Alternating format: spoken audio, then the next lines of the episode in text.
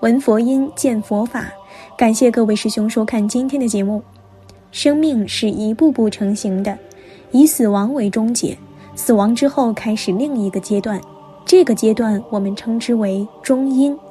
要了解中阴，才能对众生生与死的重要历程有所掌握。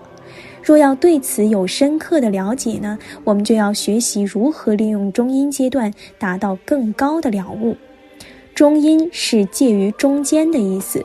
如果你对藏传佛教略有所知，那么当你听到中阴时，你立刻会联想到死后的过程，因为你一定听说过中阴，或曾阅读过西藏生死书，讲解死后历程只是中阴法教的一部分。中阴法教解释了每种中阴，而非只是死后的中阴。释迦牟尼佛讲授了中阴法门，从他之后，无数的了悟者及成就者继续延续此传承。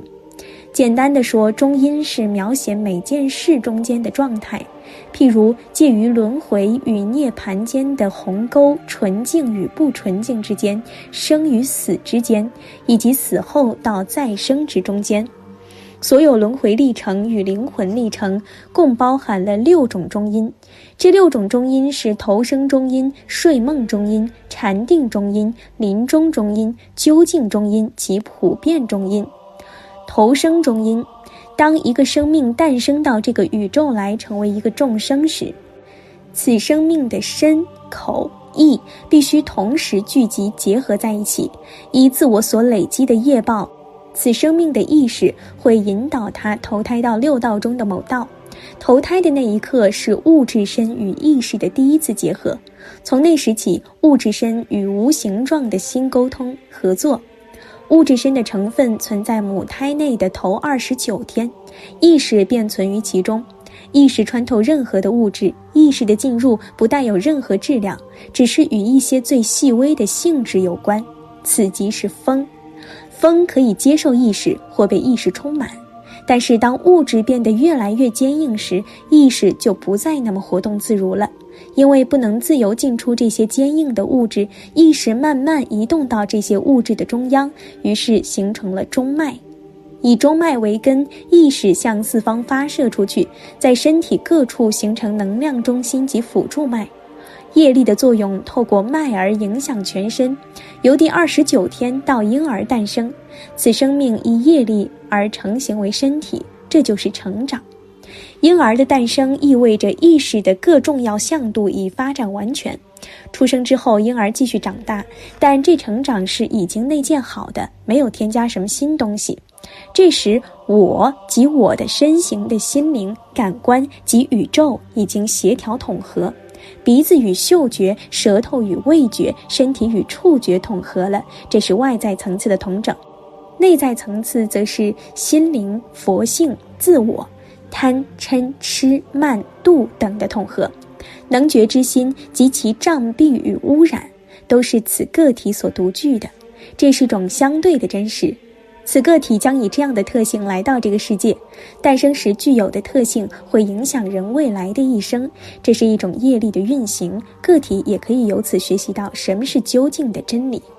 睡梦中因，睡梦中因的焦点是要我们去了解这个宇宙，我们的生命以及所有的经验都像是场梦。睡梦中因有三部分：轮回大梦、生命之梦及睡眠之梦。轮回大梦是指无始以来，直至正悟成佛为止，不论我们生在哪一道，不论我们生成什么样，我们都是在做梦。所有的梦都是自我的旅行，动物亦然，因为都有我。如果我们是在人道或天道，那我更明显。我们可能富有，可能贫穷，我们可能有不同的文化，但相同的是，我们都有我。当我们证悟佛性时，我们才会由我中醒来。只有在那一刻，我们才能真正完全解脱了我。成佛是轮回大梦的终点。生命之梦即是业力之梦，个体以其个人的行为而经历此业力之梦。同样的事情可以令我们高兴，也可以使我们伤心。我们有时爱，有时恨。它有时帮助我们，有时干扰我们。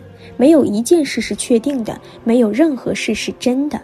或是固定的真实存在的，每一件事都会改变。同样的事对于不同的人造成不同的影响，这是生命之梦。它自我们出生开始，直到死亡；另一种梦则在死后开始，且持续到我们再生为止。睡眠之梦是潜意识的心灵在做梦，潜意识的心灵活动状态决定了梦的内容。有时我们会梦见未来，有时梦见过去。我们不会做与自己毫不相干的梦，因为我们一切的梦都是在梦自己。这是睡眠之梦。我们早上起床时梦醒了，在中英教授里要我们在梦中了解梦是幻想，梦是不真实的。若是你有这样的觉察，梦就不能再愚弄你。你可以控制梦境，而不是让梦境控制你。如果你能从睡眠的梦境中完全解脱，你就稍有能力在生命之梦中获得些许自由。大成就者所显示的神迹与他能够掌握睡眠之梦有关。当一个人解脱了睡眠之梦，然后解脱生命之梦，他就已开始掌握轮回之梦了。完全的解脱即由轮回之梦觉醒，即证悟佛果。禅定中因，禅定中因可以分为三类：深禅定、语禅定及意禅定。正确的坐姿是深禅定。身体的稳定会自然达到禅定状态。适当安顿环境的重要性，可以由一个人进入寺庙所感受到的心境而知。我们进入寺庙，会体会到周遭的祥和与宁静。庙内干净，佛像优美单纯，带给每个人庙者自然的平静。同理，将身体的姿势调整好，会带来自然的安静，且有助于进入禅定状态。身体就是心灵的庙宇。与寺庙气氛相对的极端例子是舞厅，声光具足，每个人都手舞足蹈，这使人变得激动，且会分散内心的平静。与禅定是讲正确的话，所有的祈祷文、念诵文及咒语都有许多层次的意义，有些只是简单的字，有些是具有象征意义的字，所有这些颂文都可以称为语禅定。意禅定是指正确的思想。心处于平和状态，心住于自然状态，念着对他人的慈心与悲心，常以此种方式思考，将可带引我们觉知究竟的真理。对证悟者有虔诚心及信心，对诸佛菩萨及成就者的法教有信心，这就是正确的态度、正确的道路及正确的引导。正确的修持身与意的禅定，不但在禅坐的时候如此，在你走路、工作、做饭、吃饭、谈天、睡觉一切时刻皆如此。这些都有改善进步的空间，既由培养觉知而进步。禅定中因就是身与意禅定的稳定状态，还要将此状态由坐上延伸到坐下，让我们在做日常生活中的事的时候仍保持此状态。这种练习将有助于面对挑战，最大的挑战即是两生命间的转换，即临终的一刻。临终中阴，在面对临终中阴之前，我们应有所准备。如果我们到了临死前才开始准备要面对，就为时已晚了。临终那刻很重要，因为那是将生命由此生转到下一生的时刻。如何转生，决定于业力。业力是我们过去在思想与行为上所造作的因，所以只作用在我们自己身上，而非他人身上。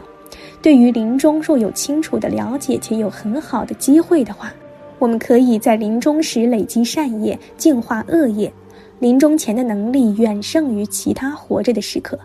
此刻我们可以做祈愿、禅修、发菩提心、行善业。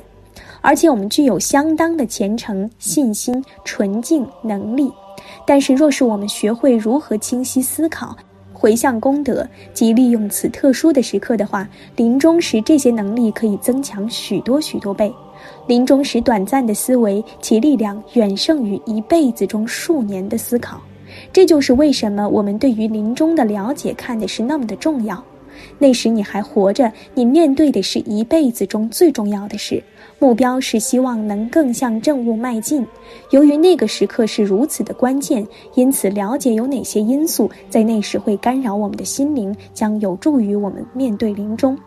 此外，临终时还有特别的法门可以修持，这就是大家所知道的千时，藏文称为波瓦。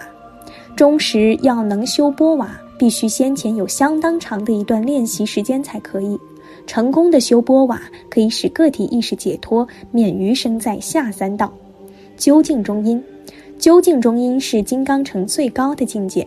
整个宇宙内的所有事物都是究竟真理的划线，每件事物都在向你诉说究竟的本质，每件事物都在向你传递讯息，每件事物都在告诉你它自身是无常的。朋友相聚聊天，共享快乐的时光，但聚会的终点总是分离，这就是万事万物的真相。现象界的存在告诉你，每件事都是空性，每件事都是无常，任何事都只是种短暂的划线，但它们的本质是究竟，是佛性。